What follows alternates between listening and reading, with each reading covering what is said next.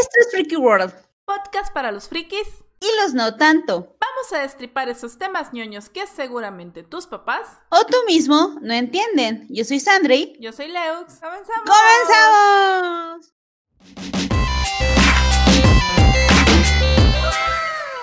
Hola amiguitos de Freaky World, sean bienvenidos a un capítulo más. Ya vamos como por el 12, 13 capítulo de Freaky World. La verdad, qué chingón. Gracias por acompañarnos en este viaje maravilloso del podcast Freaky. Ha sido un camino muy bonito. Hemos crecido un montón. Hemos aprendido a grabar cosas a distancia, a hacer guiones, a, a traer invitados. La verdad es que si supieran lo, lo complicado que fueron los primeros capítulos, entenderían de este momento de cúspide. hemos mejorado mucho, hemos mejorado. Ahí va. Ahí sí. Hemos bajado un montón, pero venimos un capítulo con Akiba Kei, el señor Akiba Kei, bueno, César. Muchas gracias, César, por estar aquí con nosotros. Ya danos retweet, por favor. Ay, cuando salga este episodio habrán pasado dos semanas más. Bueno, sí. Eso también tienen de tenerlo muy en cuenta, amiguitos. Cuando grabamos un programa, eh, ustedes lo ven dos semanas después, tres semanas después. Entonces, quizá los temas de que a veces tocamos digan, no manchen, ¿por qué van a hablar de esta serie que salió hace mucho en Netflix? Pues porque la grabamos en cuanto la vimos y con el tiempo de edición y demás, pues ustedes la ven un mes. Aparte les estamos dando tiempo de para que lo vean y no se quejen de spoilers o algo por el estilo. Sí, totalmente. Y es que justamente hoy queremos hablar de un programa que ya salió en Netflix como hace 15 días más o menos. Y está genial. Tenemos muchas opiniones al respecto, muchos debates. Hay gente que se está debatiendo en Twitter cosas. Y, al menos Lux y yo no hemos compartido mucha información antes de este programa. Entonces vamos a ver si pensamos igual, si pensamos diferente. Si pensamos diferente, se va a armar chido el desmadre. ah, creo, pero bueno. El último programa de Freaky World porque salimos bien peleadas, ¿no? Ajá, eh, no. Ah, este, el, programa, el tema que vamos a hablar es sobre Agretsuko. si nunca la han visto, deben verla. Ahorita les vamos a platicar de qué tratas. O sea, si nunca la han visto, no quiten el programa, les vamos a hablar muy, muy, muy desde el principio de qué trata esta cosa. Bueno, pues hagan de cuenta que hay una empresa que se llama Sanrio, que es muy famosa a nivel mundial por desarrollar personajes muy tiernos, muy cute. Es la empresa que desarrolló Hello Kitty, que seguramente ustedes en la primaria conocieron a una niña o fueron esa niña que tenía todo de Hello Kitty. Yo tuve cosas, de, Hello, yo tuve cosas de Hello Kitty. Yo no. Pero ¿sabes qué? Es que antes Hello Kitty no era tan caro como es ahora. Ahora comprarte mm. algo de Hello Kitty es un pinche lujo.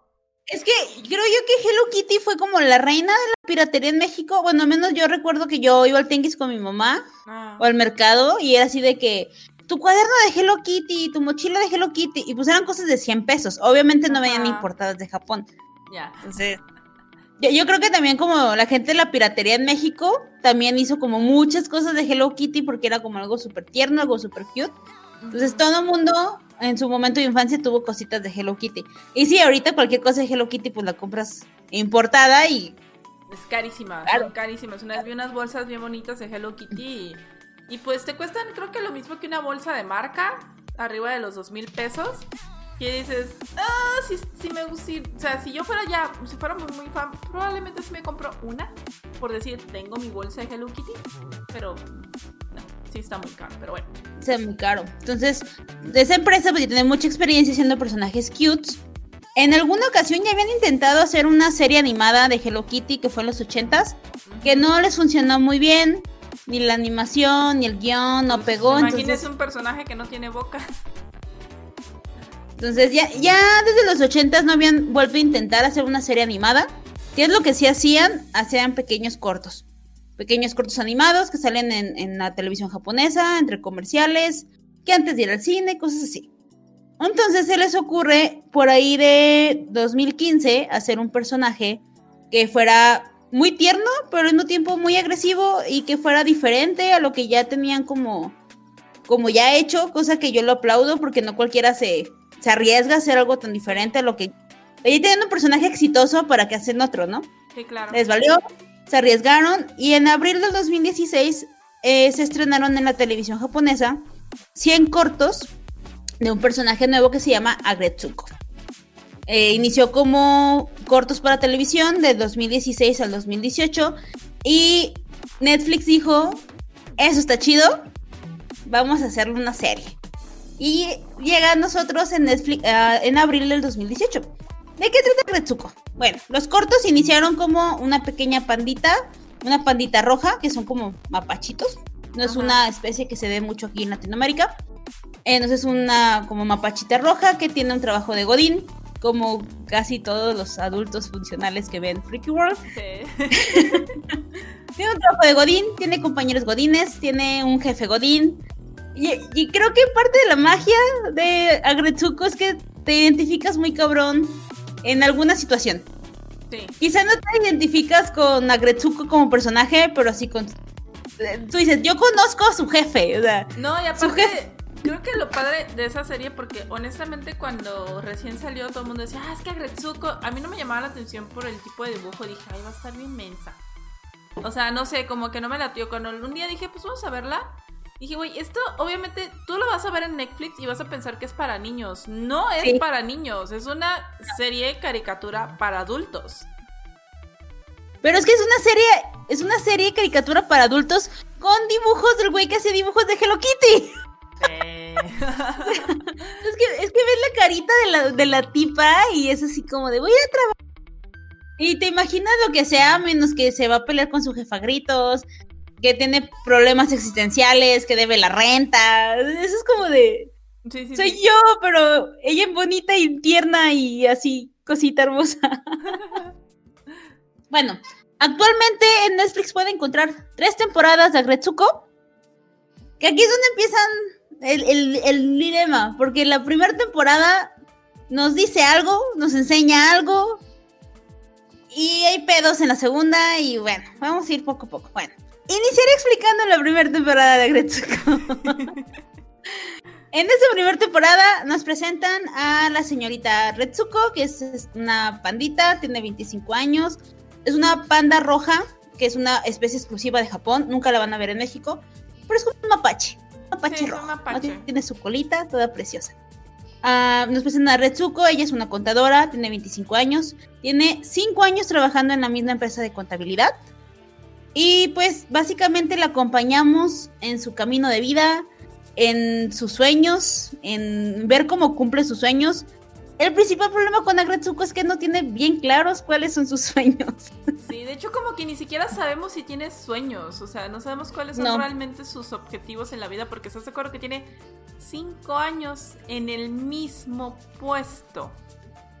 No, y aparte, o sea, en el análisis que hago, güey, son tres temporadas en las que ella quiere renunciar. O sea, está cabrón, ahorita vamos a ir hablando de eso un poco a poco. Ah, nos presentan a su jefe, el director Ton que es uno de los mejores personajes que he visto en la vida. Es un señor cerdo, literalmente, no es por ofenderlo. es un señor cerdo, es el jefetón, un, jefe obeso, explotador, que te ofende, que te humilla, que te deja ver en claro que eres un inútil y que ese es tu lugar. jefe de empresa medianamente grande, no tan grande. Sí, que ya, o sea, que es, este, es este jefe que ya alcanzó todas sus metas profesionales, que ya no ambiciona nada más en la vida más que mantener su puesto. O sea, ya no le interesa ni crecer, ni subir, ni cambiar de chamba, y es como de, ya estoy aquí, ya estoy chido. Entonces, a, los, a la gente nueva que llega a él es este jefe que los quiere humillar, que los quiere maltratar, y la trae contra Retsuko, todo el tiempo la está como humillando y, y la neta, ya desde ahí te identificas bien cabrón con el sistema laboral de Gretsuko, porque ¿quién ha tenido un jefe pendejo o un jefe explotador? O un hijo, o un pinche jefe grosero. Sí. Hay un tipo que se llama Comilla, que no es relevante, pero lo quiero mencionar porque es el güey que se la pasa lamándole los huevos al jefe y cae gordísimo. Es una suricata, ¿no? Es como una, una suricata. Es una suricata, ajá. No, tiene relevancia en la, en la drama, en el, en el drama original de Gretsuko, pero lo quería mencionar porque todos hemos tenido un comilla en nuestros lugares de trabajo. Sí. No lo nieguen. Y si no ha habido un comilla en su lugar de trabajo, ustedes son el comilla. Probablemente. Tenemos a uno de mis personajes favoritos, que es una zorrita. se llama, bueno, perritos, ahorita no sé bien qué sea, se llama Feneko. La mejor amiga de Gretsuko, ¿no? Es una de las mejores amigas de Gretsuko. A ella a mí me gusta porque creo que tiene como muy buen juicio respecto a, al mundo que la rodea. Es muy observadora, entonces ella se va a hacer un gran personaje porque es como muy centrado, como de... Sí, de hecho ese personaje me gusta mucho porque es como la, la chingaquerito. O sea, es como de que, pues nomás está viendo a ver cómo la cagas y ya que la cagaste te dice, realmente la cagaste. Pero es como de que pudo haber hecho algo para detenerte, pero ella decide no hacerlo a veces. ella, decide ver toda la situación hasta que... Sí, yo sabía que sí iba a pasar. sí, sí, ese personaje me cae muy bien. Yo creo que también Feneko entiende que esta, esta Retsuko pues no, no le gusta tanto escuchar consejos, también por eso como que ya se rindió y no hace el intento como de, de oye, deberías hacer esto. Cosa que sí hacen Gori y la directora Gori y la señorita Washimi, que eh, son de las mejores amigas de Agretsuko, que son mayores que ellas, que ellas son su senpai. Y pues básicamente la ayudan, la aconsejan, entonces es como... Ajá, pero bueno, también ellas son como supone que ellas son de esa típica mujer exitosa que tienen un super puestazo y son lo que todas quisiéramos ser, o sea, de que siempre andan súper bien vestidas, caminan por los pasillos y se ven súper cool y todo el mundo así de, ah, es que ellas son bien grandiosas, pero te las muestran como que son personas normales, o sea, que también... O sea, puedes hacer una amistad con ellos y no pasa nada si están en un puesto mucho más arriba que tú. Sí, es esa de las cosas que tiene la primera temporada Gretsuko, que la hicieron una serie como tan entrañable. Sí. Que fue cayendo mucho en las demás temporadas, por cierto. Pero es que en las primeras temporadas vemos eh, como esta descripción de personajes y, y, justo eso es como las grandes señoritas profesionales que es como de wow. Y que al mismo tiempo pues tienen un gran corazón y deciden ser amigas de Gretsuko. Y aparte tienen mucha inteligencia emocional y entienden perfectamente por qué a Gretsuko le pasan las cosas y procuran a su manera, o sea, decir, bueno, si a Gretsuko le gusta desquitarse en un karaoke, vamos a llevarle un karaoke, o sea, no es como que la fuercen a, cambiar sus hobbies. Sí, son unas grandes amigas, la verdad. Y tenemos a Aida, que es un coyote, no sé qué sea Aida. Es, una llena, es una llena. Llena. Ajá. Tenemos a Aida, que generó mucha polémica en la tercera temporada eh, tiene enamorado de, Retsuko, de esta Retsuko desde, desde el principio de los tiempos, casi desde que llegó en su primera semana. Y ha sido rechazado varias veces por Agretsuko. Muchas veces. Yo he contado creo que tres. Pues al final de la primera temporada, según yo, se le declara o es en la segunda. Al final de la primera, se le declara cuando ella lo termina su novio. Bueno, ahorita vamos a platicar de, esas veces. Bueno, pero sí, es el típico vato que está enamoradísimo de, de, la prota, pero ella ni lo parcha y este y lo cree como su mejor amigo, pero también el güey no es como que haga mucho por darse a notar o por, o sea, es que le tiene como miedo, o sea, él también no es claro con, con sus con ella. Ajá. Sí, eso también se espera mucho de, de Aida. Y pues creo que son los como los más importantes. Hay un personaje en la segunda temporada que se llama Tadano, que lo vamos a hablar cuando hablemos de la segunda temporada, pero bueno. ¿Qué es lo que pasa en la primera temporada? Segunda hoja de apuntes. Bueno, conocemos a Gretsuko, su trabajo, su dinámica, su jefe. Conocemos a Aida, que está enamorado de ella. Y conocemos a, una Agretsuko que no recuerdo muy bien por qué tiene como problemas económicos. Ah, creo que fue una boda y, ah, dice, ah, no manches. Es que en Japón existe la tradición de que si tú vas a una boda, tiene, si te invitaron a la boda en Japón, allá sí es de que sí o sí tienes que llevar regalo. y, un sobre de dinero, ¿no? Y es un sobre de dinero de una cantidad que tenga, que valga lo que se gastó en tu invitación, en tu comida. O sea, casi casi estás pagando por tu lugar en la boda. Y es, y Esto pues debería serlo. Sí, no, es que acá se debería realmente ser, pero el detalle es de que allá, o sea, bueno, allá en Japón es algo como muy así porque pues... Ah, allá sí les importa mucho el quedar bien. Sí. porque, porque justamente ella como que menciona así de que dio creo que una quincena o dio así como mucho dinero. Y le, y le preguntó a uno de sus compañeros y empezó como a investigar y todo siendo súper poquito y así de, ¡ah! Regresen a mi sobre y se estresó. Sí. Ni demasiado dinero. Pero no, pero ¿sabes qué pasó? Pero creo que también pasó de que se casaron los güeyes y a la mera hora se separaron o no funcionó y fue como de, ¡ah! Deberías de regresarme mi dinero. Ah, sí. Aquí, aquí en algún momento de la historia, cuando conocemos a, a Gretsuko y, su contexto, que odia trabajar porque el jefe la está humillando, sus compañeros lo tratan mal y todo esto, a ella se le mete una idea. Me voy a casar y que me mantenga mi marido. Ah, sí. En, en la primera temporada es su sueño. O sea, todo se basa en que ella se quiere casar y dejar de trabajar. Pero para quererse, para casarse con un buen mozo, decide ponerse a dieta, hacer ejercicio y se mete a clases de yoga. En las clases de yoga conoce a Gori y a Washimi. Ajá. Las, como las jefas del edificio, son, sus superiores de cierta forma. Una trabaja directamente con el director de todo el edificio y la otra es directora de mercadotecnia, o sea, son gente muy importante la, conocen a Gretsuko en, en, el yoga y les empieza a decir, no, es que yo me quiero casar y que no sé qué.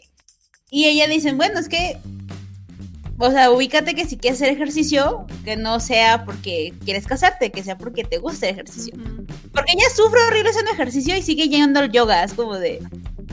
Sí. No ah, el problema es que, obviamente, eh, eh, eso es algo que todo el mundo se va a dar cuenta que desde la primera temporada, o sea, Retsuko, ella hace todo por complacer a los demás. Sí. O sea, nunca toma decisiones por ella, o sea, nunca es algo que haga porque yo quiero hacer esto, sino es de, si me quiero casar, o sea, tengo que ser bonita para mi vato, ¿no? Entonces, este, es, tengo que hacer ejercicio, tengo que hacer yoga. No me gusta hacer ejercicio, pero tengo que ser bonita para que alguien me quiera, o sea, eso. Sí, o sea, no, es como que voy a hacer algo nada más por mí misma porque quiero hacerlo, es como de porque hay un beneficio para los demás. Ajá, exacto. Y de hecho le pide a su mamá que le haga una cita a ciegas. Creo que las mamás japonesas tienen como permiso de hacer eso de, oye, tengo una hijo soltera y tú tienes un hijo soltero, casémoslo. Ajá. Y, y, les concertan citas. Pero, o sea, de que son citas ya como bien dirigidas, pues de que vamos a tener un par de citas, vamos a hacer novios, pero, o sea, vamos a planear ya la boda. sí. Sí, o sea, porque ya lo explicaba, o sea, de que después de esa cita ya era como empezar a planear la boda. Es como de, ¿cómo vas a planear una boda después de un par de citas? No manches. Ajá. Pero bueno, en esa cita conoce a un oso que como que le hace cambiar la reflexión, como que le hace cambiar las cosas y dice, y, ahí es donde yo empecé como a agarrarle cariño a, la serie, porque yo decía, ah, mira, Gretsuko ya decidió que no es importante casarse, porque te mantengan, porque ya quiere hacer como su propia vida. Y ahí se me hizo como muy, muy cool, hasta ahí la primera temporada. Ya después conoce a un compañero de trabajo. Ah, no, acepta ir a una fiesta de solteros. Sí. Porque anda buscando novio y y va a una fiesta de solteros y conoce a un compañero de trabajo que también es un panda rojo igual que ella. Y ella se enamora cabrosísimo. es cierto. Y aparte me encantó esa como metáfora de que cuando estás enculada o enamoradísima todo se lo ves perfecto. El güey puede ser un patanazo, el güey puede ser un güey que ni te quiere o te trata de la chingada, pero tú todas sus acciones las ves maravilloso.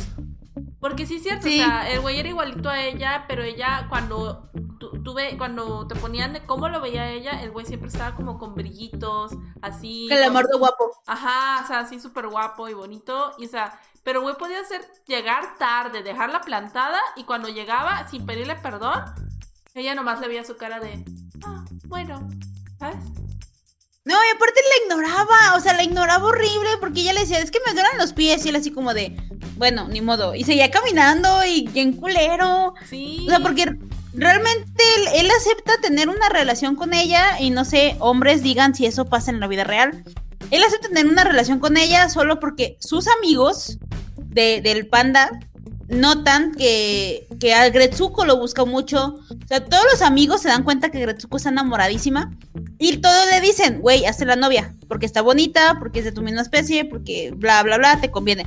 Y el vato es como de, bueno, ok, me la haré novia. Pero el vato no tiene cero intención de tener relación con ella y se nota mucho cuando son novios porque la trata mal, o sea, neta la trata súper mal pues y a Gretsuko le vale. O sea, pero es de que la trata mal no agresivamente, sino es un de, es una especie de, o sea, no todas las, no todas las relaciones son malas, o sea, no todas las relaciones tienen que ser malas solo porque existe una violencia implícita. A veces hay. Explícita. Ajá, explícita. Entonces, a veces hay una especie de como. Hay violencia emocional en el sentido de que el vato ni la. ni la O sea, pero hasta eso es como. El güey ni se daba cuenta probablemente, pero porque el tipo ni le interesaba. Pero ella no era capaz de decir. Tú y yo no funcionamos. Tengo que aceptar que aunque parezcas perfecto, no lo eres para mí. Y es algo que ella no, no, no, no, no hacía nada. De hecho, se lo, al final del día ella cae en cuenta de eso porque se lo dicen todas sus amigas.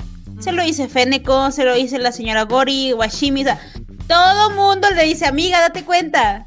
Y ella de, no, es que él sí me quiere, es que él es guapísimo, nunca encontraré a alguien tan guapo como él y que no sé qué. Y neta, todo mundo le tira bronca y es como de, hasta el final, muy al final de la temporada, así termina, se da cuenta que no va a funcionar la relación. Lo que no me acuerdo qué es lo que pasa, que es cuando pasa eso de que ella, ella deja de verlo guapo. Creo que es porque lo lleva al karaoke ah. y le, canta sus emociones porque parte de la cosa linda de, de Gretsuko es que va al karaoke y canta death metal, el de Para desahogarse. Y canta death metal y es muy grosera en el death metal y usa así como palabras muy hirientes y es como muy directa. Cosa que en la vida real no suele ser. Porque en la vida real se la pasa sonriendo y, yéndose por la corriente. Y en el karaoke es cuando ella realmente expresa sus emociones. Y realmente es como, realmente es. Lo lleva al karaoke y le empieza a decir un montón de cosas. Le dice que quiere que se porte bien con ella, que es un hijo de la chingada, que bla, bla, bla. Y el vato nomás es como de... Ah. ¿Y eso qué o qué? Entonces ya Retsuko cuando acaba la canción y se da cuenta que el vato sigue valiéndole verga, fue como de... En ese momento se le cayó del pedestal el vato. Sí, ajá. No, no vamos a funcionar. Y acaba la temporada y ahí es donde empiezan como los insabores porque nos, nos deja como la, la reflexión o como eso nos lo hacen pensar de que no necesitas casarte para ser feliz, no necesitas un novio para ser feliz. Porque al final del día, toda la temporada es como la búsqueda de Agretsuko por pareja, de un novio para casarse. Y al final se da cuenta que no consigue la felicidad con un novio, ¿no? Y, yo así me siento muy orgullosa, Agretsuko, de que dijera, te voy a terminar, adiós. Y no sé, en la primera temporada creo que nos, al menos eso parece que nos deja ese mensaje. Sí, la primera temporada como que dijimos, ah, maduró. Se dio cuenta que, no era una buena relación y que no porque el güey sea un patán, no sea, no, no sea malo para ti. O sea, es como de... Sí, sí es cierto. O sea, obviamente ahí, pues como, como te decía, o sea, Retsuko es alguien que hace todo por complacer a los demás y a veces te desespera eso. Es como de que, ah, reacciona, haz las cosas por ti. O sea, es que también hay algo que tomar en cuenta. La serie tiene todo, todo, todo, todo lo de la cultura japonesa. O sea, realmente aunque nos sintamos identificados, hay que tomar en cuenta que es una cultura, eh, ellos tienen una cultura muy, muy estricta, muy rígida y pues sobre todo hacia las mujeres, o sea, las mujeres tienen que comportarse de cierta manera y existe esa presión social real en, ellas. Entonces Retsuko es toda esa, esa viva imagen de la típica mujer japonesa. Sí.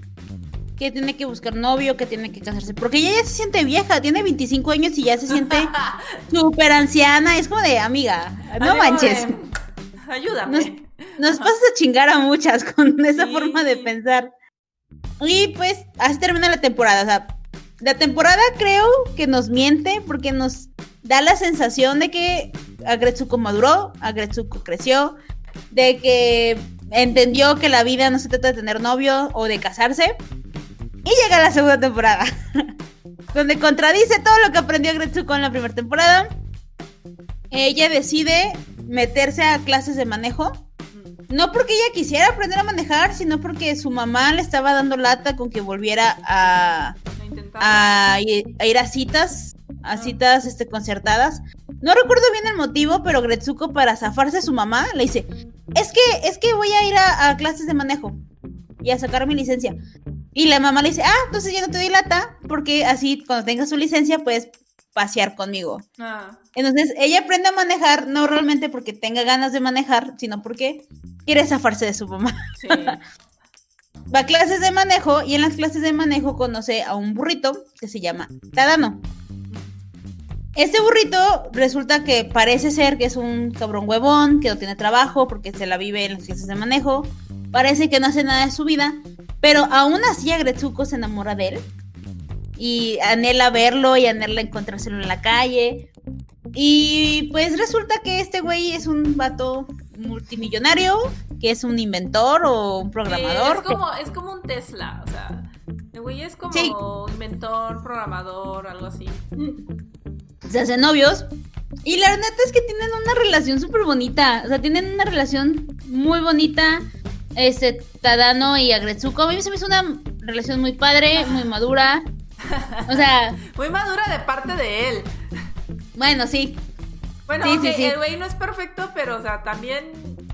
El, ahí Retsuko es como de. Es lo, lo, que te decía con Nana. O sea, Nana es una pendeja que no sabe valorar lo bueno. O sea, Retsuko es lo mismo. O sea, en su porque ya ves que él pues el güey tenía tanto dinero que le decía a dónde quieres ir te llevo vamos a cenar a tal lado y así de te veo paso por ti o sea pasaba en su limusina por ella se la llevaba en su yate privado, ajá y, iban a, a, comer ramen en un restaurante X o sea ni siquiera era alguien que buscara las cosas lujosas era alguien que pues simplemente le decía lo que tú quieras hacer está bien o sea, era una relación libre. No, y aparte, o sea, libre en el tema de que no había como ataduras, pero sí había, sí había fidelidad, o sea, sí había como un compromiso de los dos, de solo soy yo contigo, tú solo estás conmigo y, nada más. Y aparte también, o sea, él, él, él venía a ser como la respuesta a lo que ella venía buscando, porque él le dijo, ¿qué quieres hacer de tu vida? O sea, ¿quieres ser maestra? Sé maestra. Es que no voy a ganar mucho de maestra no es dinero porque tienes un novio multimillonario. o sea, ¿qué quieres hacer? ¿Quieres un negocio? Te pongo un negocio. O, quieres este dedicarte a montar caballos, pues monta caballos. O sea, no ocupas, o sea, por primera vez en tu vida no vas a necesitar trabajar por necesidad. Entonces piensa, ¿qué quieres hacer? Yo te pongo el negocio que quieras o vete a, a clases que tú quieras. En neta, el vato vino a ser la varita mágica que ella buscaba en la primera temporada. Sí, sí, era, era como la solución de... Pero bueno, obviamente tenía un detalle.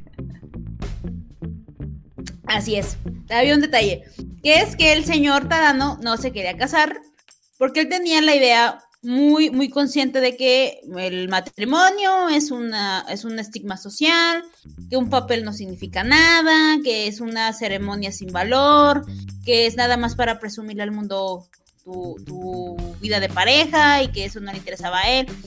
O sea, solo le estaba diciendo, no quiero casarme. Pues sí, o sea, desde pero, no me interesa el trámite, pero quiero estar contigo. Ajá, y le dijo, pues hay, o sea, hay que vivir juntos, hay que comprarnos una casa, pero no quiero casarme. Y le dijo que no. Y le dijo que no, pero a mí también lo que me dio como coraje es que al principio le dice, sí, sí, sí, Simón, hay que casarnos, bueno, hay que vivir juntos. Sí, y, y se detiene, o sea, ya estaba renunciando, ya estaba haciendo todo para irse con él. Obviamente sí con el pedo de, me voy a renunciar, pero todavía no sé qué voy a hacer cuando renuncie habla con el jefe Tontón, que es el puerco, que ya a partir de la segunda temporada ya es alguien como más paternalista con Agretsuko. Y le dice, a ver, morra, es que tienes que decidir qué quieres hacer. O sea, vas a renunciar para hacer qué. Tu sueño es ser ama de casa, ¿no? Entonces renuncia para ser ama de casa. No, es que mi novio no quiere matrimonio, no quiere hijos. Y, y dice, bueno, entonces, ¿qué quieres hacer? Y ya, total, de que en ese momento, en ese momento que yo lo vi por primera vez, dije, qué chingón que Agretsuko sigue como firme con su idea del matrimonio y del hijo y de demás. Y si este güey no se lo puede dar, pues también qué chingón que, que decida hacerse un lado y buscar quién sí se lo pueda dar. En su momento sí lo vi muy bien. Sí. Pero yo ahorita que lo veo como en, retrospectiva, es como de, bueno, morra, pero sigues en este dilema de qué es lo que quieres, porque te estás contradiciendo a ti misma. Sí, o sea, ahí por ejemplo es un es bien interesante esa parte justamente lo del matrimonio porque digo, a mí me chocó mucho eso cuando vi la esa temporada porque ¿en qué año fue? Creo que cuando yo me andaba casando. Entonces, es como de que dije, ok, o sea, yo me casé, pero porque de alguna manera, pues yo quise, quería estar con la persona con la que estoy, porque tenemos un proyecto de vida juntos, tenemos los mismos ideales. Y pues sí le entiendo en ese sentido de que eh, para ella era, demasiado importante el que su pareja se quisiera casar o no. Pero también sentí que lo apresuró demasiado. Es como de, a ver, ¿cuánto tiempo llevas con el vato? Y tú ya quieres sí o sí saber si se quiere casar contigo. Es como de, aguántate tantito. O sea, igual ni, ni siquiera han tenido una relación no, no, no, has pasado por las... Yo siento que muchas veces la gente quiere una respuesta inmediata de ¿te quieres casar o no conmigo? Es como de, a ver, espérate, no te conozco lo suficiente. Todavía no sé si quiero, o sea, pasar el resto de mi vida contigo, o sea, y aparte, y aunque te cases, eso no significa que sea para siempre, y es lo que la gente no entiende. Y ahí creo que le faltó esa parte en la serie, como que aclarar el hecho de que, a ver, nada es para siempre, ni siquiera el matrimonio, no porque hayas firmado significa que ya toda la vida vas a estar con esa persona, o sea, y, y pues ahí siento que Retsuko fue como un poquito inflexible, porque es como de, a ver, o sea, podrías haberte ido a vivir con él y ver si funcionaban, o sea, ¿qué tal? Sí, porque lo mejor viviendo con él. Ajá, ¿qué tal si el güey decía, ¿sabes qué? Si quiero estar contigo. O bueno, igual y no funciona, o sea, sí estoy de acuerdo en no renuncies a tus cosas por alguien. También eso está súper Porque también siento que ahí él eh, estuvo mal al, al a decirle a ella de deja todo por mí. sí. o sea, también es como de, es, no, o sea, tampoco hagan eso, nunca dejes toda tu vida, nunca dejes tus ideales por otra persona. Si eres capaz de dejar tus ideales porque no te afecta, está bien. Pero en el caso de Retsuko, ella, ella más bien siento que los iba a dejar, pero porque, porque no sabe qué quiere. Yo creo que el pedo con Retsuko es eso, lo que vas a decir. Es porque no sabe qué quiere. Porque en la primera temporada, su ideal era tener una pareja que lo mantuviera. Y en la segunda temporada, su ideal es ya lo entendí, pues, porque, no sé, es como en la primera temporada ella está muy convencida de dejar toda su vida laboral para casarse, tener hijos, bla, bla, bla. Y en la segunda temporada, ya como es como que la contradicción, y digo, ok, ya maduró, o sea, maduró, se dio cuenta que no tiene que dejar todo por, por, por, alguien, pero al final del día no, no se siente como que lo está haciendo por ella porque tuvo que pasar por el consejo y la aprobación de la señorita Gori, de Washimi, del señor Ton, de Feneco, o sea, tuvo que pasar por la autorización de todas para que le dijeran, no, no renuncies, es tu trabajo y tu vida y ¿Sabes? Esa es la parte como que ves como que me deja como la espinita. Sí. Que sí fue una buena decisión, pero no fue una decisión que naciera de ella. Sí, exactamente. Siguió haciendo. Es que es eso. O sea, hace lo que la mayoría le dice que está bien que haga. Es el detalle, porque puede ser que ella genuinamente hubiera querido estar con él, pero porque sus cinco amigos le dijeron, creo que no estás haciendo las cosas bien, ya. Digo, porque, digo, ok, estoy de acuerdo, a veces tus amigos saben un poquito más que tú, si tú así, más de un amigo te dice que estás, la estás cagando, probablemente la estás cagando. No, eso no pasa en la vida real. Ah, no, no, no, no, sé, no. sé a qué te refieres. Pero eso es lo que voy, pero digo, también es, hay que ser claros de que muchas veces, a veces sí pasa que el mundo está equivocado, o a veces pasa que tú quieres algo muy diferente de lo que quiere el, el resto del mundo. Y está bien, pero tienes que ser claro.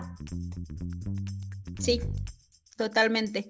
Y pues termina una segunda temporada con un rompimiento van otra vez al karaoke. Es el lugar preferido de Agretsuko para romper novios. Van al karaoke, le canta que para ella el matrimonio es muy importante, que los hijos son muy importantes, que ella que se quiere casar. Aunque en la primera temporada había decidido que ella no se quiere casar, pero bueno, ok. Este, decía que no se quiere casar, que, o sea, que ella quiere matrimonio. Y si él no se quiere casar, pues que a la chingada. Y pues el güey entiende la situación y dice, pues mira, queremos cosas diferentes y pues está bien. Cada quien por su lado. Se separan y pues termina con Agretsuko con su corazón bien, bien rotito. En, en este Inter, no sé si fue... Sí, hay un especial de, Navidad. Ajá. no sé si fue entre la primera y segunda temporada o fue después, en el que este Aida vuelve a intentar salir con Agretsuko porque Aida es un personaje que a veces me desespera mucho porque quiere a Gretsuko, pero al mismo tiempo no hace nada por intentar ligársela. Y cuando intenta hacer algo, lo hace en el peor momento posible. Sí. O sea, lo, hace cuando ya está enculadísima con otro güey. O lo hace cuando está en terminar con alguien y obviamente no quiere nada.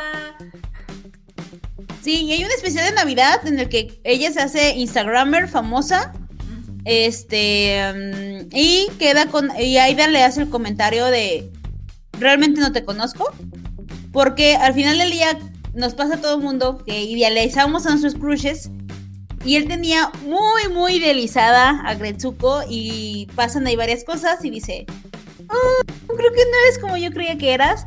Y tienen su primer cita, al menos así termina el especial.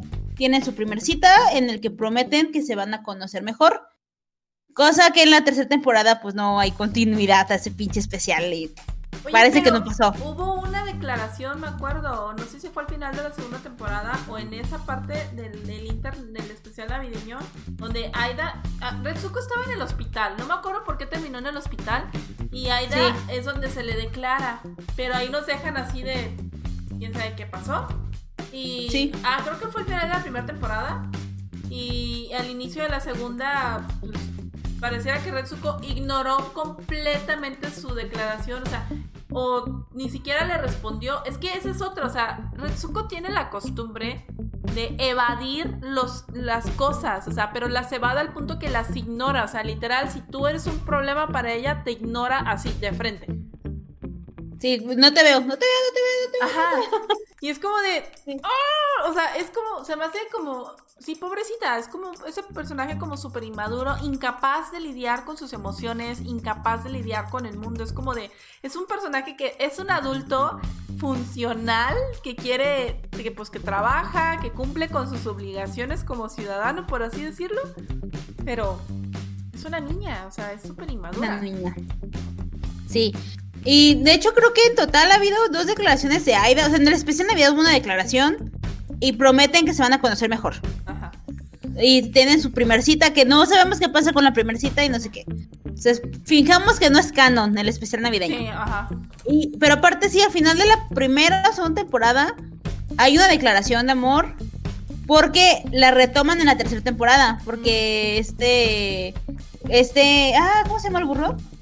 Este Tadano se hace muy amigo de Aida. Sí, es de y le, y le pregunta a la señora Gori o Washimi de, ¿ustedes por qué son amigos? No tienen nada en común. Y Aida, no, pues sí es cierto, tenemos nada en común. Y Tadano dice, sí, tenemos algo en común. A los dos nos mandó la chingada a Gretsuko. y, y, Gori, ah, y Gori así como de, ¿cómo? ¿Te le declaraste? ¿Por qué no sabía eso? Sí, sí hubo una declaración, no sé si en la primera o segunda temporada, pero no pasó de ahí porque obviamente Aida siguió con el corazón roto. Bueno, llegamos a la tercera temporada, que es la que acaba de salir en Netflix. Tenemos a una Gretsuko con el corazón roto, porque rompió con Tadano, un hombre que al parecer quiso mucho. No, sí lo quiso mucho, solo que es muy inmadura. Eh, anda con el corazón roto, se endeuda porque decide ser su novio virtual se endeuda. ¿Tú has jugado cosas así de novios virtuales? yo no. Imagínate. O sea, no. Yo conseguía, yo conseguía novios virtuales, pero de verdad. No, es que ese juego se vio muy bueno y yo que soy muy solitaria. Es que en Japón es muy común, en Japón es muy común esos juegos de como de citas virtuales con personajes de anime. De hecho, hay una aplicación eh, ahorita ya en el celular donde puedes jugar, o sea que literal los güeyes te hablan bonito, como si fueras novia, pero ella lo estaba jugando en el VR, así como 3D, y pues el tipo le decía, ah, mira, ¿cómo me gustaría que me compraras esta playera de edición especial, no sé qué, por solo esto? Pero si compras dos, te damos un descuento, o sea, obvio, típico de una aplicación. Sí, sí, sí y, la, y le encharcaron, horrible. Entonces, la neta, yo sí quiero esa pinche aplicación, güey. Yo que soy bien solitaria. Me das tu tarjeta, por favor, para que no gastes. No, no la debía. Es que estoy viendo Watacoy. Mm. Y en Watacoy también hacen referencia a las citas virtuales. O sea, porque cuando el protagonista. Se me fue el nombre del protagonista. Y la ah. estoy viendo, soy horrible. Na, Nafiri, algo así. Na, Nanjiro. No sé. El vato cuando dice que tiene novia. Y le. Ah, tienes novia, Simón. Ah, pero es una novia virtual. Todo el mundo le dice que tiene novia virtual. Y él así de. Mm, no, es la rubia de allá. Entonces, como que es algo muy común los japoneses como que tener su novia virtual. Sí. Pero bueno. Ajá. Eh, por eso digo, quiero un novio virtual, pero no, no quiero gastar dinero en novios virtuales. Ah, bueno, tiene un novio virtual, por lo que termina gastadísima hasta la chingada. Ella, como adulto responsable, dice: Tengo para pagar la renta. Entonces, me vale, la madre, me, vale madre no comer, comer galletas, porque andaba robando comida a sus compañeros. No, una compañera regaló galletas y ella se robó media caja de galletas para sobrevivir. para sobrevivir, o sea, sí, sí, sí. Pero dice, tengo para la renta, entonces me vale madre gastarme lo demás porque tengo para la renta. El pedo es de que le sale un improviso, choca un carro y pues con la deuda que tiene ya no puede hacer nada. Y varios compañeros le sugieren un segundo ingreso, ¿no? Varios compañeros tienen un segundo ingreso, ella intenta buscar un segundo ingreso y termina trabajando. Al güey que le chocó, resulta que es un productor de un grupo de idols. que si no, saben si no saben que es una idol, corran a ver nuestro programa de K-pop, que es lo mismo, pero en Japón, no en, en Corea. Ajá. Tienen un grupo de idols, que son las monitas que cantan y bailan y ella entra como la contadora del grupo, porque gastan mucho en mercancía y no tienen ingresos, y ella entra como su segundo trabajo, es como contadora del grupo. Empieza a trabajar y la neta a mí me dio como mucha satisfacción al principio de la temporada, porque dije, al fin Agretsuko está concentrada en algo que no sea casarse, en algo que no sea tener novio, en algo que no sea un vato. Al fin está concentrada en algo que le gusta a ella, en algo que está disfrutando. Y neta, yo al principio sentí así como, qué chingón, qué chingón por Agretsuko. Parece que sí maduró, parece que sí creció porque la morra le empieza a ir súper bien, empiezan a crecer. El productor descubre que ella canta death metal y decide hacer un grupo cute, pero con death metal. Baby como, metal. Como baby metal. sí. Tal cual. O también las de. Ah, se me fue el nombre. Se me fue el nombre. Una banda que tiene un vato que canta el death metal, pero se viste de niña. O sea, súper ah, pura ese cabrón. Se llama Lady Bird. El vato se llama Lady Bird y mamá de Lady Bird, es la pinchona. Pero bueno, eh, no sé si van a hacer este tipo de grupo en el que cantan súper bonito con death metal de coro. Les empieza a ir muy bien, empiezan a crecer. Retsuko tiene el, el, el miedo de que la descubran en su chamba porque pues se va a ver mal que a sus 25 años se dedique a hacer otras cosas que no sea trabajar como burro. Este, en esa temporada, Tadano y Aida se hacen amigos. Y pues básicamente parece que todo va bien. Todo va bien. Descubren en la chamba de Agretsuko que es una idol.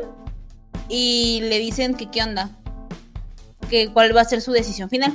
Y ella amenaza con irse. Dice, si el grupo crece y me da para comer, a la verga aquí. Y eso también me da un chingo de orgullo. O sea, neta, vi tanto crecimiento de Agretsuko en la tercera temporada que dije, al fin, al fin tengo una Agretsuko empoderada y chingona. Lamentablemente, un fan intenso este, la empieza a acosar, la empieza a acosar en redes sociales, a acosar en físico. La situación se hace insostenible. Este, entonces, un fan empieza a acosarla por todos lados empieza a publicar fotos de donde ella vive, empieza a publicar fotos de donde ella trabaja. y es, que... Es un stalker, tal cual.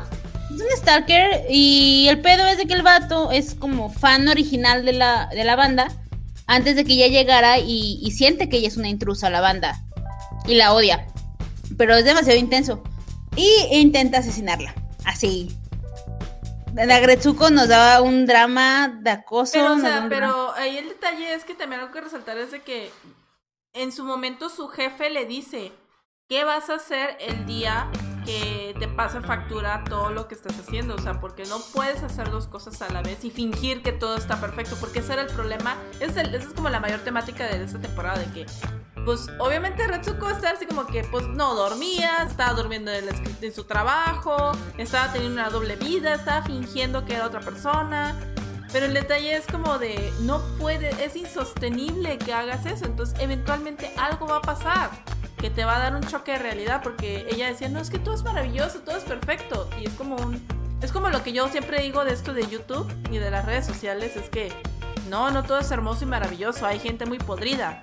Y, eso es lo que pasó. O sea, le llegó un... El típico stalker o troll, si lo quieren ver así, que dicen, te odio, pero te sigo en todos lados y no puedo dejar de verte. O sea, Sí, es tipo, bueno, yo no lo he vivido, pero sí he visto a, tus intensitos en tu, en tu ah, Facebook. sí. Que, o sea, se enojan de, yo te sigo desde tus primeros videos y me debes que respetar. Güey, no te debe nada, o sea, relájate, no porque sigas a alguien desde hace 10 años no te debe nada, o sea, no mames. Sí. Entonces, pasa esto y, y justamente pasa el shock, o sea, porque también cuando empieza el acosador, todo el mundo le decía como de ten cuidado, tienes que tener precauciones. Ajá, y le decía, a mí lo que me dio tanto coraje que justamente antes de que la atacaran, le habló su compañerita del grupo. Este, y le dice, güey, que no te salgas de la oficina, quédate ahí dentro, espérate a que Mengano vaya por ti. Ella, no, no, todo va bien, no sé qué, sí. Y le dice, pero, pero es que no, o sea, el güey está por ahí, subió una foto no, pero si estoy siendo atenta. Y obviamente la morra no iba viendo nada, no iba haciendo nada. O sea, realmente era una negación total de que le podía pasar algo. Pero es que hasta siento que hasta ella lo buscaba. O sea, es que hasta siento que inconscientemente, porque existe gente que le encanta ser víctima. Ajá, o sea, y ese detalle que ahí yo siento que Retsuko era como. Retsuko tiene, durante estas tres temporadas he visto que es una persona que le le gusta ser víctima, ella quiere que la cuiden, ella quiere que vean por ella. No es capaz de ser una persona independiente. Pero bueno, sí. Perdón. No, es, totalmente cierto, es totalmente cierto. Solo que me acordé de algo. sí. Perdón. me acordé de algo ahorita que dijiste eso. Eh, no, pues al final del día, este tema, pues sí la choquea. Y es que a lo largo de las tres temporadas podemos notar que ella intenta tener su vida actual, pero al mismo tiempo quiere cambiar su vida actual. O sea, es como la contradicción. Quiero casarme, quiero que me mantengan, pero tampoco quiero salirme de la empresa. O, quiero. Más bien, ¿sabes qué? No quiere arriesgarse. No le, o sea, es eso, no quiere arriesgarse y perder. O sea, no, no, quiere, no quiere tomar una decisión fuerte que quizás no funcione y no quiere hacerse responsable de esa decisión. Es, es como que siento que es eso. Porque, o sea, todo el tiempo se ve como que quiere cambiar su vida. O sea, genuinamente se ve el deseo de que quiere cambiar su vida y mejorarla. Pero cuando ven decisiones fuertes, se echa para atrás. Ajá. Se echa para atrás. Es como de, mm, mejor no. Y, digo, en esta ocasión se, se, entiende sobremanera. Digo, fue un intento de homicidio. No cualquiera sobrevive a ese, a ese shock emocional. Y tiene su último concierto con la banda en un gran festival musical. O sea, su banda pudo haber tenido mucho éxito, pero ella decide mejor. No, no, no, pero espera, espera, recuérdate que pasa algo antes que eso. O sea, Aida la salva. Ah, sí, cuando intentan matarla, quien la salva es Aida. Ajá, que paralelamente Aida ya estaba como que teniendo otra relación con otra chica del trabajo que ella le gustaba, o sea, y le dijo, güey, me gustas, te quiero. Pero el otro pendejo, porque no hay otra palabra, nomás vio que Retsuko, lo necesitó para que le ayudara a enseñar, le enseñara a tocar guitarra y él ahí fue de, no, es que es mi oportunidad. Cuando él ya había decidido, la voy a dejar ir y voy a intentar tener una relación con alguien que sí me quiere. Y no pudo. O sea, no pudo. Entonces, ahora que pasa esto, salva a Retsuko y pues casualmente también estaba por ahí la chica esta, ella le ayuda a llamar a llamar emergencias, que también siento que el comentario de la morra fue súper fuera de lugar, Porque así como. Sí, acaban de matar a alguien, casi matan a alguien, güey. No, digas cosas de pareja en esa momento. O sea, porque le dijo, ah, entonces como la salvaste, creo que esta es tu respuesta a lo que yo te dije. No mames, güey. O sea, quien hubiera sido. Quien hubiera sido. O sea, fue como del tipo vio que le iban a hacer daño, la fue a defender. No significa que ya por eso no te quiera a ti, pero bueno, ok. Eso fue yo creo que fue por. Yo creo que fue por la reacción de Aida, no de que la salvara, sino de que se puso a llorar y se puso muy histérico cuando vio que Agretsuko se desmayó. ¿Por qué fue eso? Agretsuko se desmayó por el, por el shock, no, no le pero nada. De todas formas, o sea, yo creo que es normal, es como si, no sé, o sea, tienes un novio, termina con su ex, pero luego resulta que al tiempo le pasa algo a su ex, obviamente se va a poner triste porque fue una persona importante en su vida, o sea, no puedes exigirle a alguien que no le importe a alguien que quiere, ajá, aunque no sean pareja aunque no sean parejas, que obviamente si algo le pasaba a Rezuko, el güey se iba a sentir de la chingada.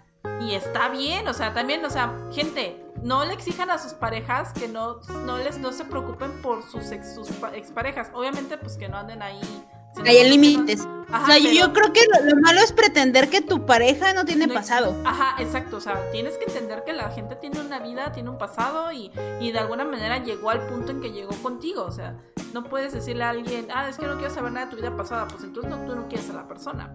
Pero bueno. No, y especialmente como relaciones como ellos que se seguían coincidiendo en el trabajo, cosas por eso. Entonces, y bueno, el caso a lo que me refería era de que. yo, yo, lo que me quedé clavada fue de que intento, o sea, hubo un intento de homicidio y la morra así de. Sí, bueno, ya, te voy a terminar. Hijo de, acaban de matar a alguien, ¿no puedes hablarlo en una semana? Espérate que se calme, ajá. Y bueno, el caso es de que, pues, él obviamente tiene la Ahí deciden que pues no, que no van a estar juntos y él le dice, no, elijo a Retsuko. Retsuko pues decide irse a casa de su mamá, ¿no? Y está ahí encerrada. ¿Cómo eliges? O sea, tienes dos opciones, ¿ok? Tienes dos opciones. Tienes a un caballo o un unicornio. ¿Cómo eliges el unicornio si no existes? Es como bien estúpido. Morro, ¿cómo eliges a la mujer que no te quiere? O sea, ¿estás eligiendo por ella? ¿O, cuál es tu, tu idea de elegir? No, pero ¿sabes qué? O sea, también, ¿te acuerdas? Retsuko un día va a casa de Aida a que le enseñe a tocar guitarra y casualmente se le olvidó un pañuelo. Pero Retsuko ya había visto que Aida andaba coqueteando con la otra chava y como que sí tuvo, como que sí le caló. Sí. Ajá, entonces yo digo, pinche Retsuko dejó el pañuelo a propósito. O sea, porque... ¿Por qué nunca Ah, la otra chica Porque nunca vimos a Retsuko con un pañuelo. Para empezar, nunca habíamos visto a Retsuko con un pañuelo. Jamás. Sí, como sea, pero de todas formas, como de cómo te chingado se te olvida. O sea, no, no sé. Y aparte, a mí, como que. Bueno, quizás muy como mi percepción. Pero. O sea, ellos acababan de tener la cita de Navidad. Aida se acababa de declarar. O sea, estaba como muy reciente el asunto. Y si al final del día quedaron en ser amigos o lo que sea, pues no sé, a mí se me hace como muy mal pedo que vayas y le pidas a un favor al güey que sabes que quiere contigo, pero que tú sabes que no quieres con él. O sea, ese tipo de mujeres a mí me caen en la punta del pie. Sí. O sea, no quiero nada con. Eso es abuso emocional. Yo sé que no quiero nada contigo.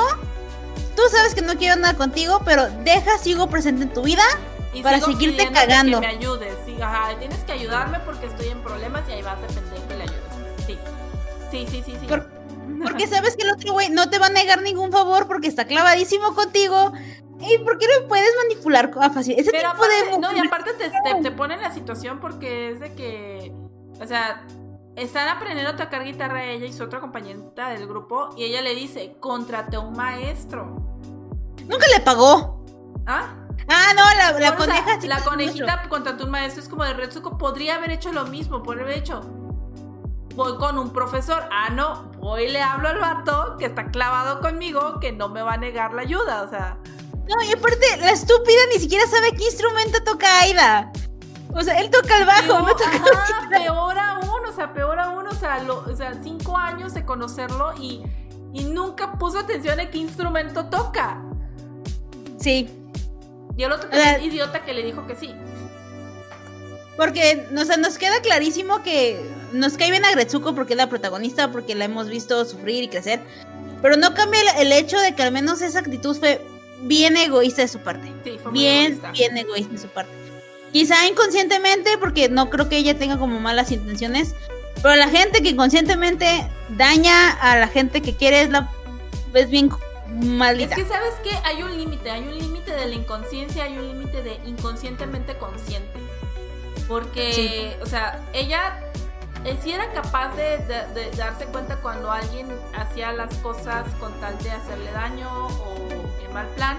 Entonces, y ella tenía muy en claro que no le gustaba que le hicieran a ella. Entonces, como de, entonces, si tú tienes, tú sabes que no quieres que te hagan, ¿por qué vas y se lo haces a alguien?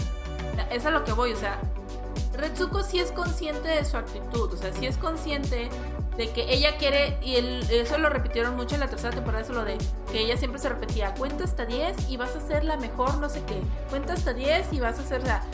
ella hacía las cosas por quedar bien, así, si, así fuera, cambiar por completo su, personalidad, su estilo de vida. Su estilo de vida. Entonces, o sea, obviamente no es como, o sea, si, eres consciente de todo eso, eres consciente de lo que, le estás haciendo daño a esa persona. No, aparte ella ya vivió en una relación donde no la querían. O sea, ¿por qué vas si quieres estar ahí pegada a Aida si no? Porque le conviene tener a su pendejo. Sí, o sea, es que le conviene tener a su pendejo. O sea, no. Pues, pues sí, pues mejor siempre tengo al vato que pues, me saca de pedos, que me protege, que me cuida. Y pues, chicas, eso está mal. Sí, miren chicas, yo sé que a veces hace falta tener en la vida amigos o gente que nos cuida y se procura por nosotros, pero si tú conscientemente sabes que hay un chavo por ahí que te quiere mucho y tú sabes que no lo quieres, por favor, ten poquita madre y aléjate de él y no estés constantemente presente en su vida, porque quizá tú genuinamente quieres su amistad, pero el otro chavo no va a dejar de estar ilusionado porque cada vez que lo busques es un sí pensó en mí. Quizá si yo hago todos los favores que me pidió, tengo una oportunidad con ella. Porque los hombres así piensan. Y que ustedes hagan esas cosas como Retsuko son muy egoístas de su parte. Sí.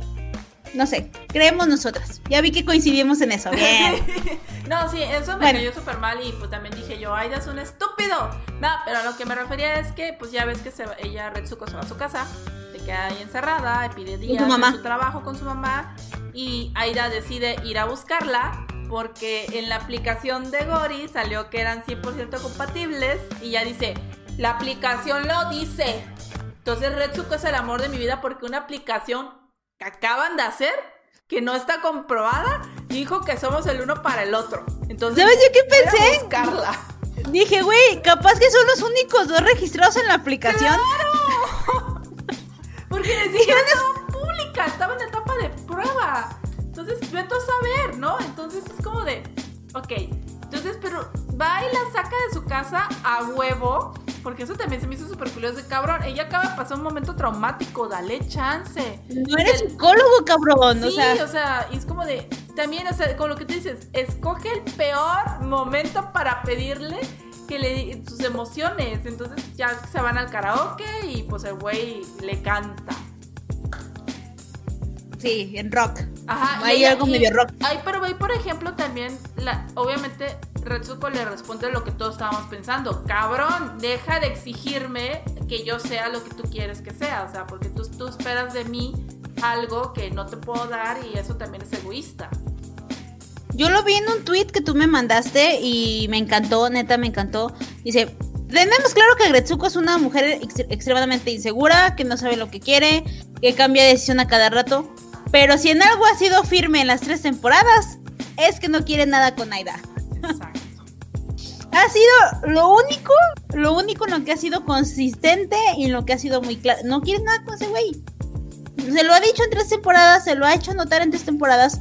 Y la neta, también lo saqué ese tweet porque me gustó mucho.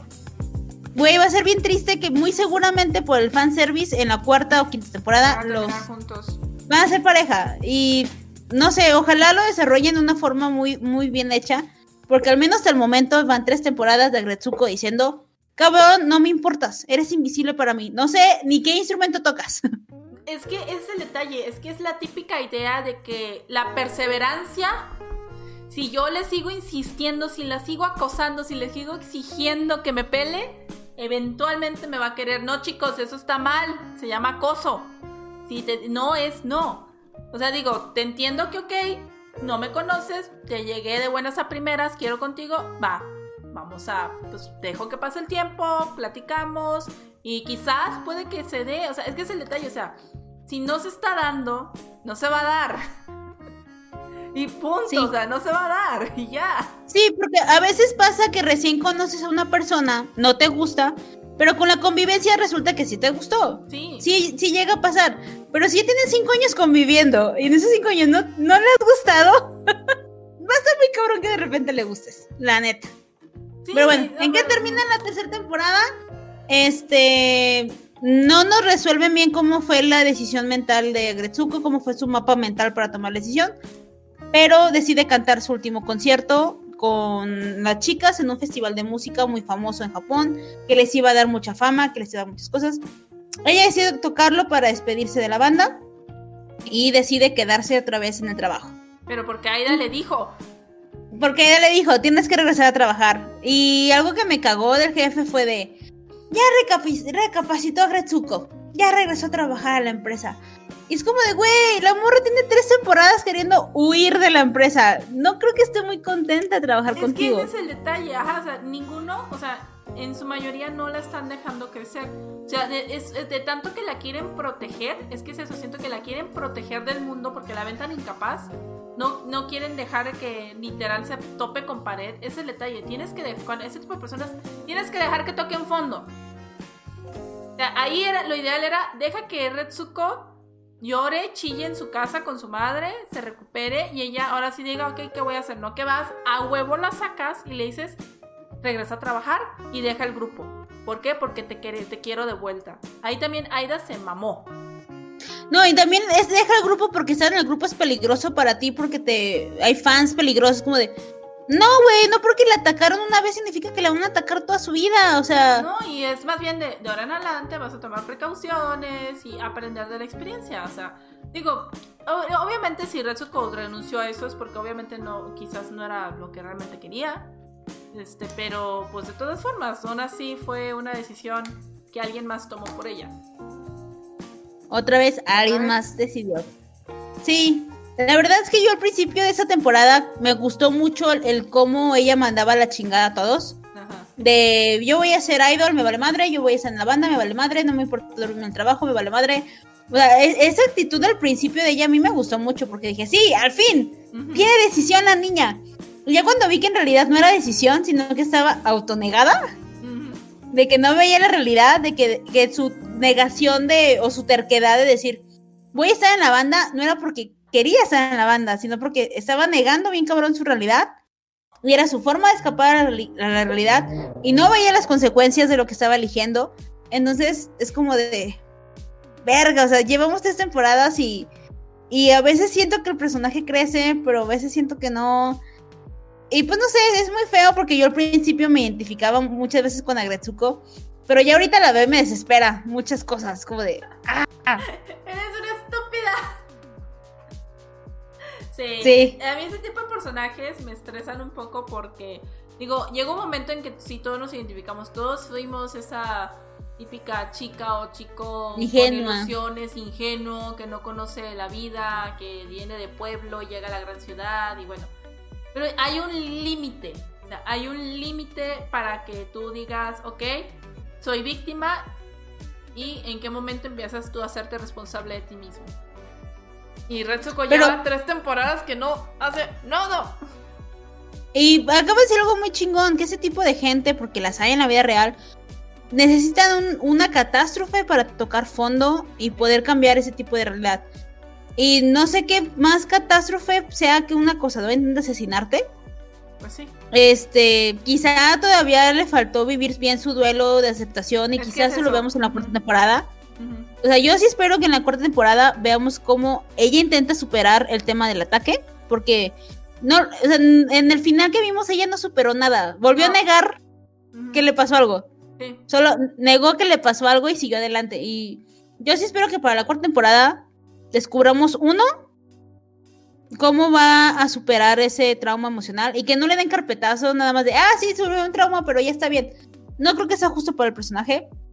Segundo, que descubramos de verdad ella que quiere, porque cada temporada cambia lo que ella quiere de su vida dependiendo de la gente que está alrededor. Eh, va a llegar un punto que, digo, si, siguen continuar Retsuko, a Retsuko por varias temporadas, vamos a llegar en la que se va a casar y va a tener hijos, o sea, y va a hacer todo su proceso de ser madre y todo eso, o sea, pero yo siento que literal va a llegar a ese punto en que ella quería casarse, se va a casar, va a cumplir con ese objetivo, ¿por qué? Porque es lo que la sociedad japonesa quiere.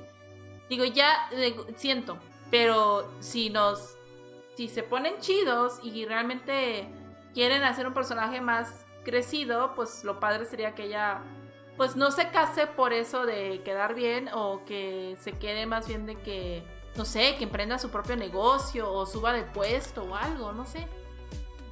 Sí, porque por como avanza la, la serie no, no, sé a dónde va a ir.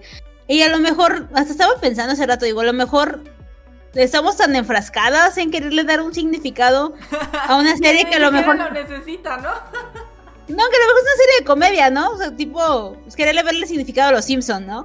Pues es que más bien, o sea, lo que pasa es de que de alguna manera te están esa última temporada sí fue muy catártica, o sea, porque sí te deja, o sea, al final te lo dejaron como de que quizás ella se dio cuenta de que debe que empezar a hacer las cosas por ella y para ella, pero no sé qué vaya a pasar. Pero te lo vuelven a bajar cuando Aida decide por ella renunciar al grupo y, y bajar. Y ella, pues, digo, digo, igual y sí fue su decisión. El detalle es de que no pareciera que realmente fue su decisión. Que pasa algo muy, muy parecido cuando termina con el novio burro, que fue una decisión que hace parecer que fue muy apresurada. Sí. Muy, porque apenas el, grupo apenas iba a despegar con el festival, porque en ese festival es un festival muy famoso. Se iban a, realmente llevan a empezar como a crecer. Entonces, quizás si se hubiera esperado un poquito más dentro del grupo, quizá pudo haber sabido cómo iba a ser realmente la faceta de estar dentro del grupo. Porque duró, duró muy poco y, duró en el grupo mientras que no eran famosos. Quizá la dinámica iba a cambiar cuando fueran famosos porque al parecer después del festival lo iban a hacer. Y quizá ya con todo el contexto pueda tomar una buena decisión. Que es lo que decimos de, del burrito. Si se hubieran ido a vivir juntos, si se hubieran conocido mejor, porque llevaban muy poquito de novios y de ya, cásate. Ajá. Quizá te hace falta ver todo el panorama antes de tomar decisiones tan fuertes. Es que, es que digo, está bien, digo, si esa persona no tiene las mismas ideas que tú, no es a huevo, pues estoy de acuerdo. lo que voy es de que, aquí en el caso de Retsuko es de que se basó en una sola cosa, es el detalle, que se basó en una sola cosa y fue como de, ah, no puedes terminar una relación por una sola cosa. Sí. Eh, mira, es como un tweet que vi, justamente, digo, que ya, pues, ya no tiene nada que ver, pero sí tiene un poco respecto con las relaciones. Y tomen en cuenta que yo se los digo como una persona que tengo seis años de relación, una relación estable muy bonita, digo, hemos tenido muy poquitos problemas, tratamos de tener una, comunicación bien, hemos ido a terapia parejas antes de casarnos. Solamente la vez que le coqueteó al refrigerador, pero ya lo Claro, ya, ya lo superamos. Eh, este... es porque hay, una, foto que una vez me mandó Lux donde se está arrodillando en el refrigerador porque está arreglando algo y le dije, eh, tu vato le está pidiendo matrimonio al refri. Por eso es el chiste, no piensen que es, otra cosa. Ajá. Y bueno, el caso es de que vi un tweet donde de una chava que dijo que una no podía, o sea, para tener una relación exitosa tenía que tener a fuerzas tres cosas. Era dinero, amor y bueno, ponía primero como primordial el sexo, dinero y amor. Que no, que el amor no lo podía todo. Y me queda así como de. Ah, sí, que decía. es hora de admitir que para tener relaciones sanas de adultos es importante el sexo y el amor. El sexo y el dinero, algo así, ¿no? Ajá, es como de. O sea, sí. Sí es importante. O sea, sí es importante que tengas un equilibrio en todas. Pero no siempre, no siempre hay dinero, o sea, no siempre va a haber dinero y eso es algo que la gente tiene que entender, o sea, la vida da muchas vueltas y muchas veces en tu matrimonio una de esas tres cosas puede faltar. Y no porque una de esas tres cosas falte significa que sea un fracaso tu matrimonio o tu pareja. O sea, sí. Es porque es normal, son etapas de vida, entonces no puedes pedir que sean esas tres cosas siempre estén, no va a pasar, o sea, créanme, no esperen la perfección en ese sentido y es lo que me refleja mucho Retsuko, o sea, que está esperando que cumpla a la pie de la letra todos sus requisitos, es como de no, quítense esas ideas en la cabeza. Ah, quizás puede haber, pueden haber rachas en que quizás no vaya a haber sexo, o pueden haber rachas donde no va a haber dinero, pero aquí sí es muy importante el amor. Sí es muy importante que de verdad te importe esa persona. Y aparte, el amor nunca va a ser 50 y 50. y eso te lo dicen mucha gente. O sea, hay días que tu pareja va a tener que dar el 80 y tú vas a dar el 20. O va a ser al revés, tú vas a dar el 80 y él va a dar el 20. A veces van a estar 50-50. Pero no siempre, o sea, el detalle es que se tienen que sumar uno con el otro. Entonces, y eso como que a mí me brinca mucho, es como que la gente tiene una idea de las relaciones tan mal. Es como de, güey, no, o sea, las relaciones no son ese eh, casquete perfecto. Por eso, por eso existen pésimas relaciones, por eso tenemos ideas horribles de las relaciones. Por eso me pasa mucho que me dicen, es que Ale, tu relación es perfecta. No, simplemente es una relación estable, quizás relativamente madura y libre. de hecho, cuando yo, de hecho, cuando yo vi ese tweet, yo me acordé de ti. Este, porque no coges, no, te creas. Eh, Tienes un año sin coger. Por eso no tengo hijos. Al diablo los condones, abstinencia. No, yo me acordé de ese tweet de ti porque me acordé de la historia de cómo conociste a Andrés. Bueno, al, al Josbando. De, eh, tú cuando conociste al Josbando estaba en una muy mala situación económica y profesional y también tú sabes un mal este, momento profesional y económico. Y si hubiera sido otra mujer, quizá tú hubieras dicho, no me quiero quedar con un hombre que, va, que me va a dar mala vida, ¿sabes? Ajá. O sea, yo, yo conozco muchas mujeres que dicen, no, es que este hombre no me va a dar mala vida, entonces ya no voy a intentar conocerlo, o ya no voy a intentar seguir con él. Y algo que me gustó mucho cuando lo platicamos es que, uno, tú, tú no necesitas que un hombre te dé buena vida, porque tú la buena vida te la vas a proporcionar solita. Y dos, tú con lo poco que conocías a Andrés, te diste cuenta que era una situación pasajera y que tenía todas las herramientas para que esa situación se superara y se siguiera adelante. Y eso es algo que se me hace muy chingón y que creo que muchas mujeres que viven en su burbujita del hombre ideal, pues no van a entender. No van a entender que van a conocer quizá un hombre que no cumple con esos dos requisitos, pero no significa...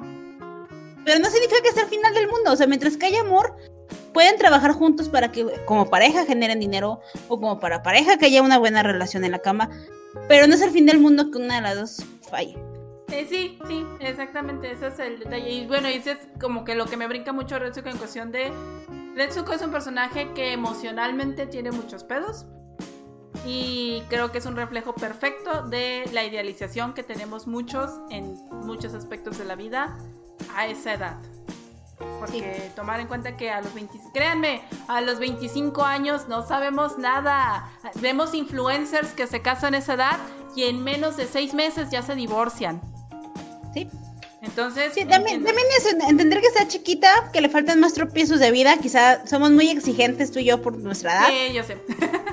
Pues, probablemente le estamos exigiendo mucho a Retsuko por nuestra edad, pero está bien, es buena serie, tiene buenos momentos cómicos, te da para debates, para reflexionar, entonces denle una oportunidad, revísenla, no se van a arrepentir, van a, van a identificar a mucha gente de su vida en los personajes de Retsuko, desde Aida, desde el jefetón, yo ya tengo cada uno, así que, es igual que este cabrón, entonces... Así, así funciona, la neta, así funciona. Yo a veces me amanezco sintiéndome la licenciada Gori, que digo, maravilloso, inalcanzable. Y hay días que me levanto sintiéndome como Gretsuko, entonces hay días en los que te sientes como una y como otra y está, está cool. Denle una revisada, de verdad no se van a arrepentir. está bien padre. Sí, muy muy padre. Pero bueno amigos, eso fue todo por el programa del día de hoy, eso fue la serie de Gretsuko, eso fueron sus personajes, un breve resumen. Obviamente ya los spoileamos si no lo han visto, pero vale mucho la pena que lo vean. Sí, pasan muchas cosas intermedias que no hablamos, pero neta, créanme, véanla y la van a disfrutar de igual. Pero bueno, eso fue todo. Suscríbanse, déjenos sus comentarios, sus likes. Muchas gracias por el apoyo. me cae el micrófono. Muchas gracias por el apoyo, los queremos mucho y pues nos vemos la próxima semana aquí en Freaky World. Bye. Bye.